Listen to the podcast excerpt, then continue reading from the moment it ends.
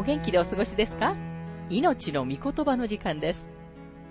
この番組は世界110カ国語に翻訳され、1967年から40年以上にわたって愛され続けている J. バーノン・マギー神学博士によるラジオ番組、スルー・ザ・バイブルをもとに日本語訳されたものです。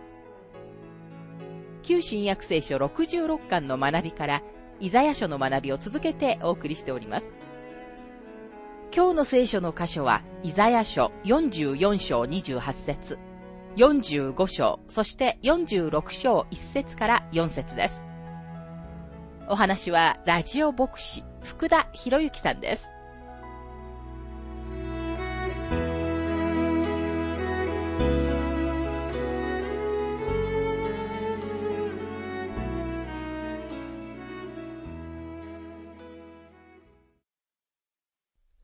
ザヤ書44章の学びをしていますが、44章の28節私はクロスに向かっては、私の牧者、私の望むことを皆成し遂げるという。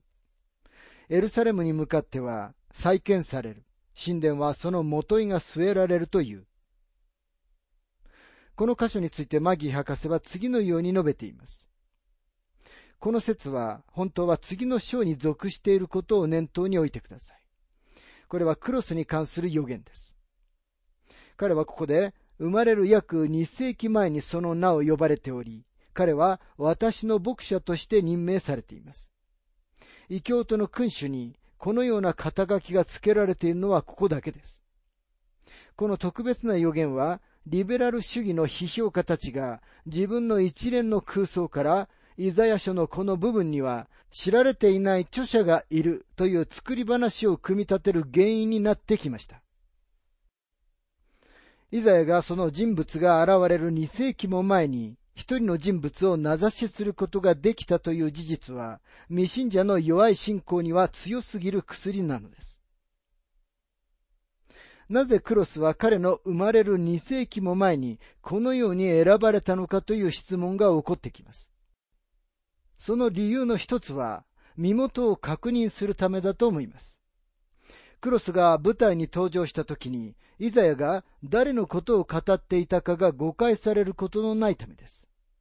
同時にイスラエルの民を彼らの土地に帰らせるという条例を出すのもクロスです。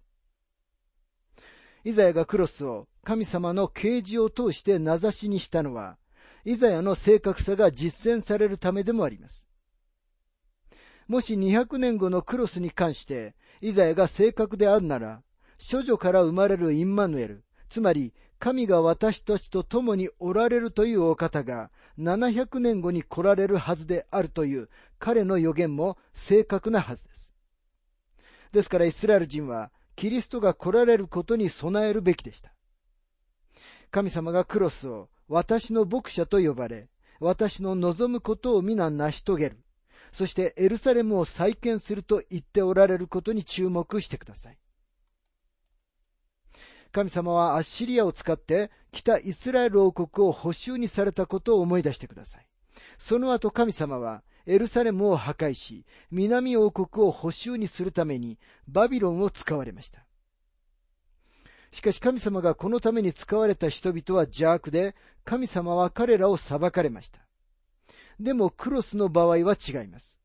神様はクロスを私の望むことを皆成し遂げる私の牧者と呼ばれます。私たちが天国に行った時に私たちすべては二つのことに驚くのではないかと思います。一つは私たちがそこにいると思わなかった人たちがそこにいるということ。そして私はクロスがその一人だと思います。そしてもう一つ驚くことは、私たちがそこにいると思った人たちがそこにはいないということです。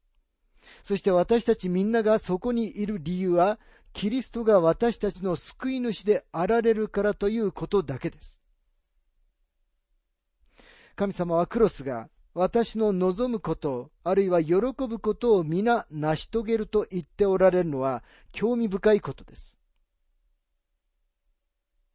彼は神様の御心だけでなく、神様の望むことをするのです。結局のところ、セナケリブとネブカデネザルも神様の御心を行って、イスラエルとユダを補修にしたのですが、クロスは神様の望むことを成し遂げるというのです。イザヤ書45章に入りますが、45章の一節。主は油注がれたものクロスにこう仰せられた。私は彼の右手を握り、彼の前に諸国を下らせ、王たちの腰の帯を解き、彼の前に扉を開いて、その門を閉じさせないようにする。これはとてつもない予言です。クロスは、イザヤが彼のことを語った後、200年の間は歴史のページに現れなかったのです。クロスは東のペルシャから出てきました。クロスの墓の遺跡がイランのパサルガダエで見つかりました。その碑文を読むと、彼が謙遜な人物で神様を信じていたということを認識せずにはいられません。過去の偉大な支配者のほとんどは自慢屋で嘘つきでした。彼らが言っていることはすべて割引して聞かなければいけません。彼らが残した記録は彼らの偉大さを誇張しており、信用することはできません。でもクロスは違いました。彼は何も大きな自慢をせず、世界を征服したのです。同時に神様がクロスを油注がれたものと言っておられることにも注目してください。この肩書きは主イエスにしか適用されないものです。神様はなぜクロスにこのような肩書きをお与えになったのでしょうかなぜなら彼は神様の御心を行い、イスラエル人たちを補修から解放して約束の地に帰ることを許可したからです。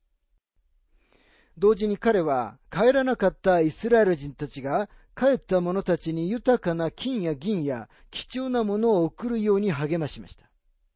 そのことを考えますと、クロスはイスラエルのための違法人の救済者であり、これから来ようとしていた方、キリストのぼんやりとした前兆でもあったのです。またここには、その門とありますが、これは明らかにイスラエルがパレスチナに帰れないように閉じられていた数多くのバビロンの門を指しています。クロスはこれらの門を開け、イスラエル人たちは出て行ってよいと言いました。彼らは自分たちの故郷に帰る自由が与えられたのです。イザヤ書45章の3節私は秘められている財宝と、密かなところの隠された宝をあなたに与える。それは私が主であり、あなたの名を呼ぶ者、イスラエルの神であることをあなたが知るためだ。バビロンの王が戦利品としてすべての国々、特にエルサレムから取った豊かな財宝はクロスの手に渡りました。イザヤ書45章の4節から5節私のしもべヤコブ、私が選んだイスラエルのために、私はあなたをあなたの名で呼ぶ。あなたは私を知らないが、私はあなたに肩書きを与える。私が主である。他にはいない。私の他に神はいない。あなたは私を知らないが、私はあなたに力を帯びさせる。神様はクロスがまだ主を知る前から彼を選ばれました。クロスが生ける誠の神様を知るようになったと結論しても無理はないと思います。なぜなら、エズラ記一章の二節には次のように書かれているからです。ペルシャのクロスは言う。天の神、主は地のすべての王国を私に賜った。この方はユダにあるエルサレムにご自分のために宮を建てることを私に委ねられた。時が始まる前に宇宙が創造されたことに関連して、ここにものすごいことが書かれています。イザヤ書45章の7節私は光を作り出し、闇を創造し、平和を作り、災いを創造する。私は主。これらすべてを作るもの。ゾロアスター教はペルシャから始まりました。ゾロアスター教は、その神、マズダーを光の神であると教えます。しかし生ける誠の神様は、ご自分が光を創造したのだから、光は神ではないと言われます。ペルシャ人は真理にとても近かったのです。偶像礼拝の真ん中で、なぜ彼らが一人の神を礼拝していたのか、多くの人たちが不思議に思ってきました。彼らがイスラエルの民と接触したということを思い出さなければなりません。イスラエルは世界に対する証人でした。ゾロアスター教では暗闇はアーリマン、つまり悪の神でした。しかし神様は闇をも創造したと言っておられます。またここには災いを創造するとありますが、この言葉はこの場合邪悪であるという意味ではなく、むしろ悲しみ、困難、あるいは悲劇を意味します。これらのものは悪の実であり、罪の実です。この説は、ローマ人への手紙6章の23節にあるように、罪から来る報酬は死ですということを、旧約聖書のやり方で語っているのです。もしあなたが罪の中で生活しているなら、やがてその裁きを受ける日がやってくるのです。ついでながら、私たちは善と悪とが相対的な用語であって、何であっても、あなたが善だと思うものが善であると言われているような時代に生きています。しかし聖書は言います。出エジプト記20章の13節殺してはならない。同じく出エジプト記20章の15節盗んではならない。では聖書とは何でしょうか？誰が聖書に従うべきなのでしょうか？あるいは、なぜ私たちは聖書の神様に耳を傾けなければならないのでしょうか？神様はもしあなたが罪に浸っているのなら、いつかその報いを受ける日が来ると言われます。神様はイザヤを通して次のように言っておられるのです。あなたが神様が設定された境界線を越えようとするときには、裁判官も、公主刑執行者の縄目も、あるいは電気椅子も必要ではありません。神様があなたを処理されます。神様が定めた宇宙の法則を破るならば、そこに即その報いが与えられるのです。ですからイザヤは神様こそが光と闇とを創造された方であると言います。イザヤ書45章の9節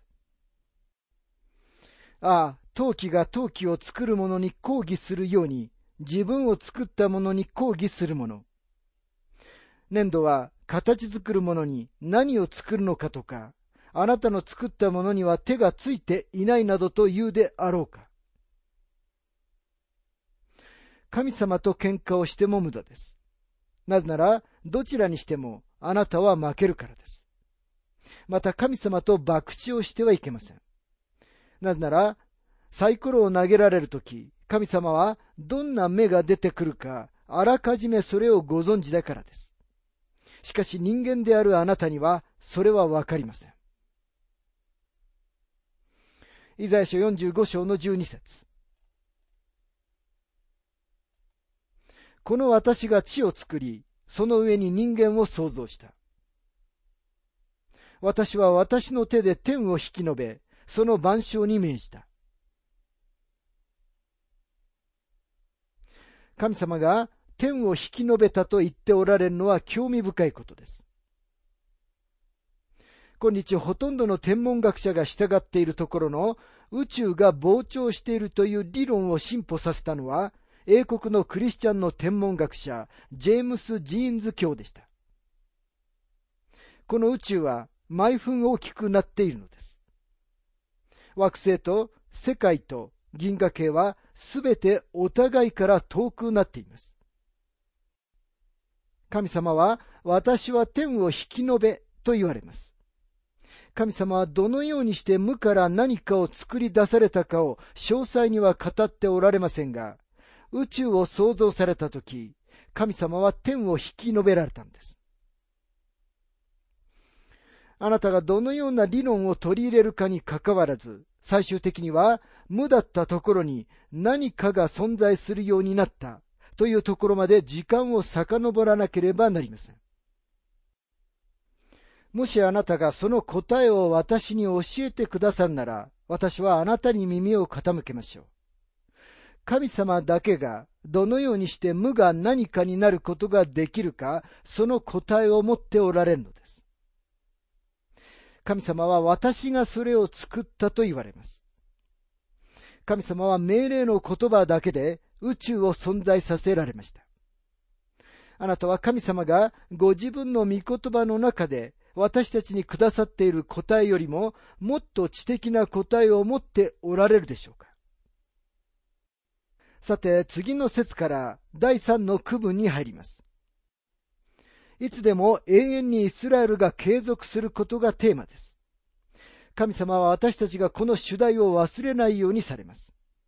イザヤ書45章の17節イスラエルは主によって救われ、永遠の救いに入る。あなた方は恥を見ることがなく、いつまでも恥ずかしめを受けることがない。神様はもうイスラエルを見捨ててしまわれたと信じている人たちは、この説をじっくりと見なければなりません。イスラエルの救いは永遠に続くものなのです。神様は言われます。そうだ、イスラエルよ。あなたは確かに裁きを受ける。あなた方はバビロンに行く。しかしこの地に戻ってくるのだ。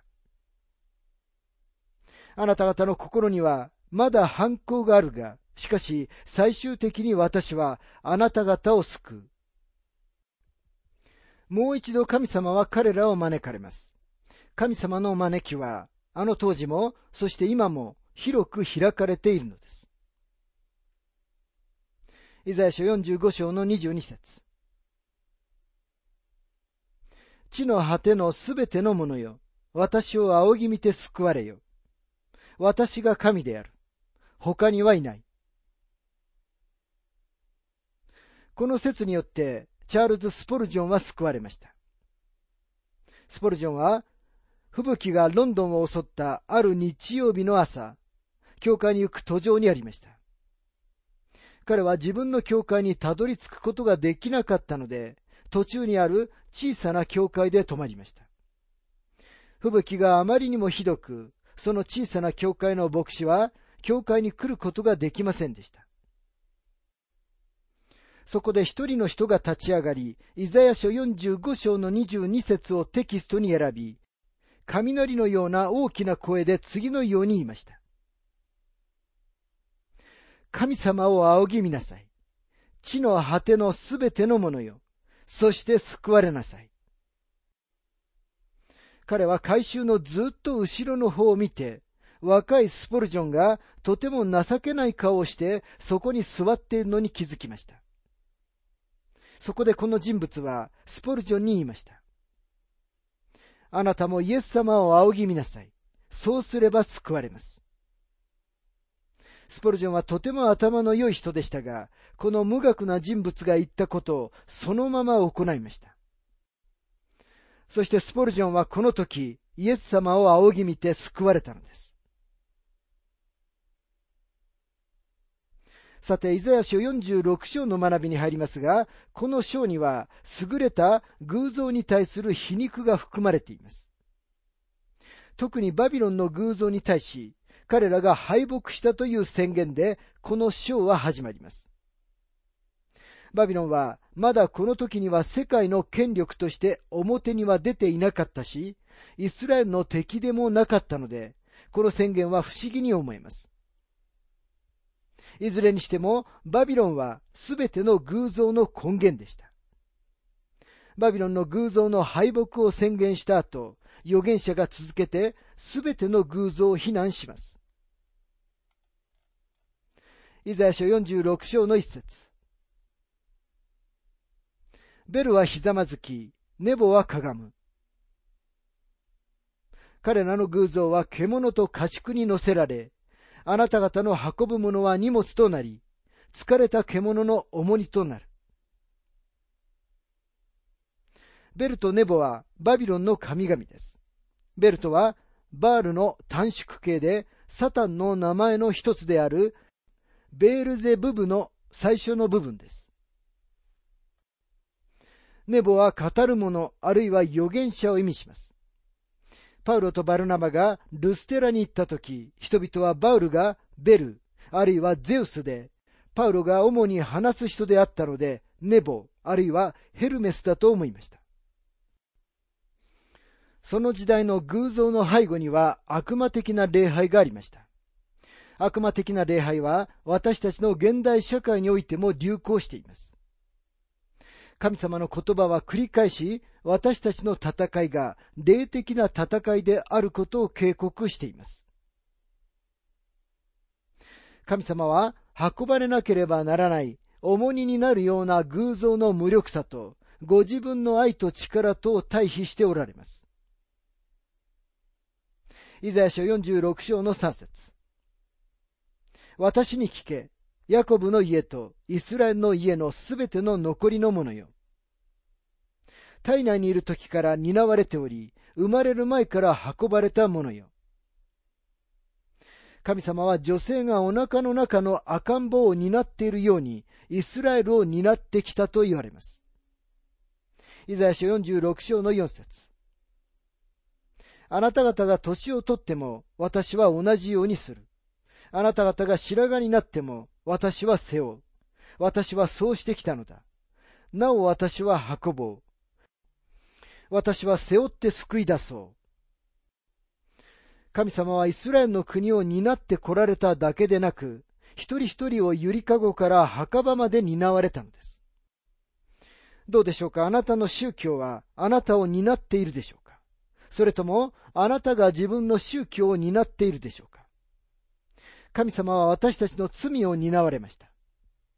イザヤ書53章の4節にはこのように書かれていました。誠に彼は私たちの病を負い、私たちの痛みを担った。だが私たちは思った。彼は罰せられ、神に打たれ、苦しめられたのだと。同時に主は、あなたの思い煩いや重荷をも背負ってくださいます。第一ペテロ5章の7節にはこのように書かれています。あなた方の思い煩いを一切神に委ねなさい。神があなた方のことを心配してくださるからです。